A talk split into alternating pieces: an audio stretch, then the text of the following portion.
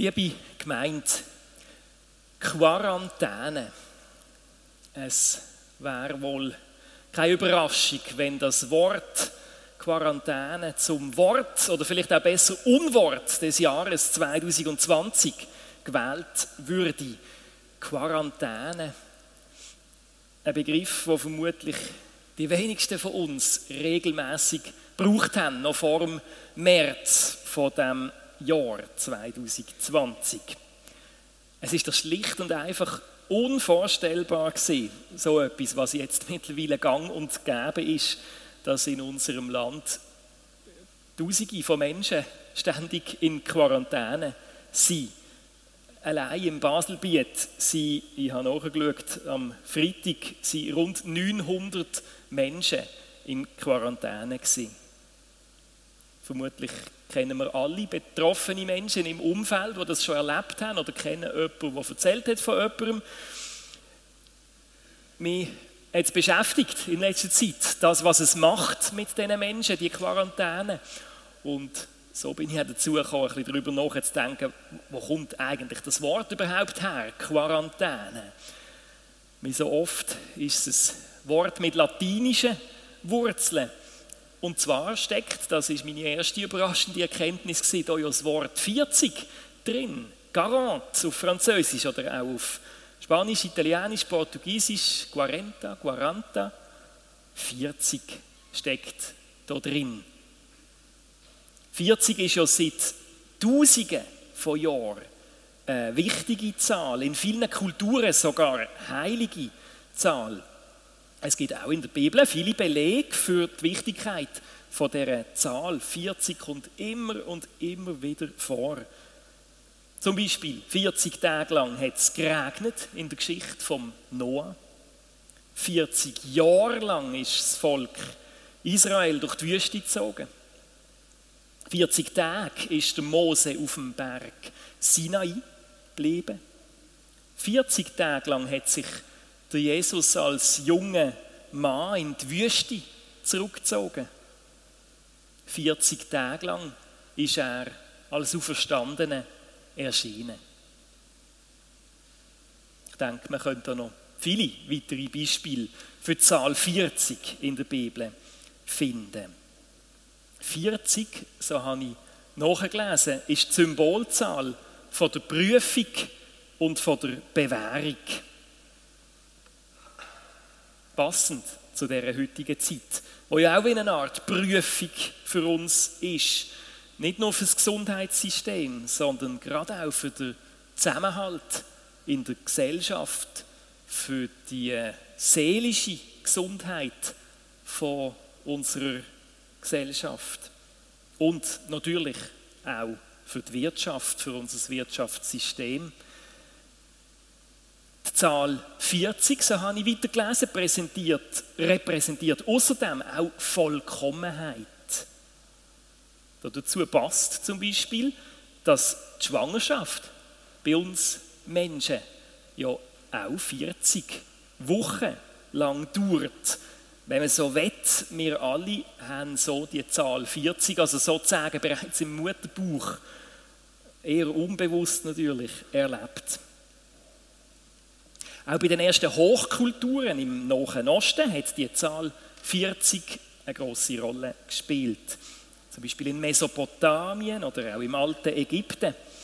Oder auch bei den Babyloniern. Die haben ein großes Fest gefeiert, wenn nach 40 Tagen, wo die Plejaden, die Sterne hinter der Sonne verschwunden sind, die wieder auftaucht sind. Also die haben beobachtet, die Sterne verschwinden und nach 40 Tagen tauchen sie wieder auf.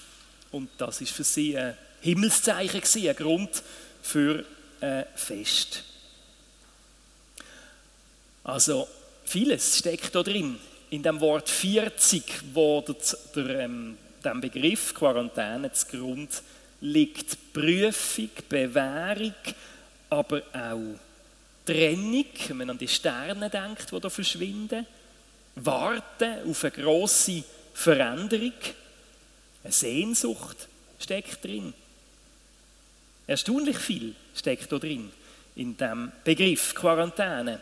Und von lauter 40 erscheint es uns jetzt heute womöglich gerade ja auch als ein Glück, dass eine Corona-Quarantäne nicht 40 Tage, sondern immerhin nur 10 Tage dauert. Aber auch das ist ja noch lang genug und schwer genug zum Aushalten für die Betroffenen.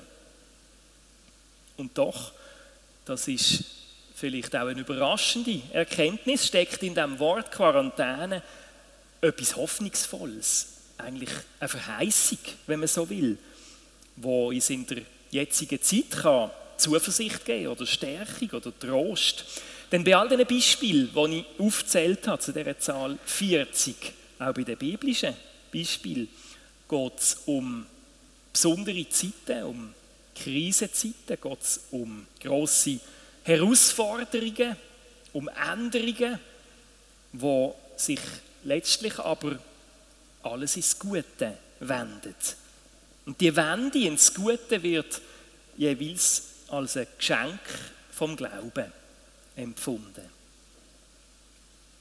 Ganz ähnlich im Predigtext von Paulus. Er selber hat ja sozusagen die Quarantäne auch kennt in den Zeiten, wo er im Gefängnis war. Und auch in den Zeiten, wo er frei war, hat er sehr genau gewusst, was es heißt, trennt zu sein von Menschen, die ihm viel bedeuten. Er hat gewusst, aus eigener Erfahrung, wie es gelingen kann, Verbundenheit zu pflegen und zu bewahren, trotz Abstand und Trennung. Und das in einer Zeit, wo es noch keine E-Mail gegeben hat und kein Smartphone, wo man sich hat können, in sekundenschnelle Nachrichten oder Bildchen hin und her schicken Der Paulus hat das schlicht und einfach mit Briefen gemacht. Und auch hier mit Briefen, die dann nicht per Post am nächsten Tag angekommen sind, sondern ich weiß nicht, wie lange so ein Brief denn hat von, vom einen Ort im Römischen Reich an einen anderen Ort im Römischen Reich.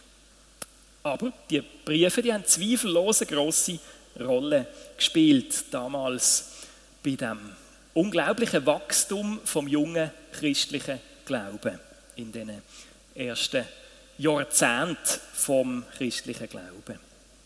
Dank diesen Briefen hat Paulus die Beziehung können pflegen mit Menschen an den verschiedensten Orten im damaligen römischen Reich. Denn unsere Textstelle aus dem ersten Thessalonicher Brief kommt schön zum Ausdruck, was auch wir heute doch häufig erleben als Folge von diesen Corona-Einschränkungen.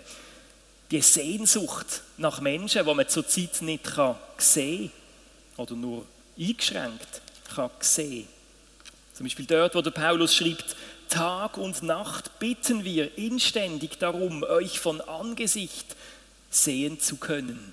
Wie viele Menschen heute spricht er da aus der Seele mit diesen Worten, die vor rund 2000 Jahren formuliert worden sind. Der Mensch ist ein soziales Wesen und angewiesen auf genügend Kontakt mit Mitmenschen. Das ist uns wohl schon lange nicht mehr so bewusst gewesen wie in dem verflixten Jahr 2020. Viele Menschen leiden unter dem Abstand, unter der Einsamkeit, vielleicht auch unter Langeweile oder unter depressiver Verstimmung. Das alles nimmt zu, ebenso wie psychische Erkrankungen tendenziell schlimmer werden oder auch Suchtverhalten tendenziell schlimmer wird. Im Unterschied zum Lockdown im Frühling warten nicht zunehmend wärmere und schönere Frühlings- und Sommertage auf uns, sondern die Tage werden grauer und dunkler. Und das setzt vielen Menschen zu. In meiner Wahrnehmung breitet sich in weiten Teilen der Bevölkerung eine negative Stimmung aus, eine Stimmung der Niedergeschlagenheit und Beklommenheit. Und irgendwo ganz passend symbolisch dafür steht für mich das hier, die Schutzmaske. Medizinisch betrachtet zweifellos sinnvoll, schafft sie jedoch psychologisch betrachtet unbewusste Mauern zwischen den Menschen, zwischen unseren Gesichtern.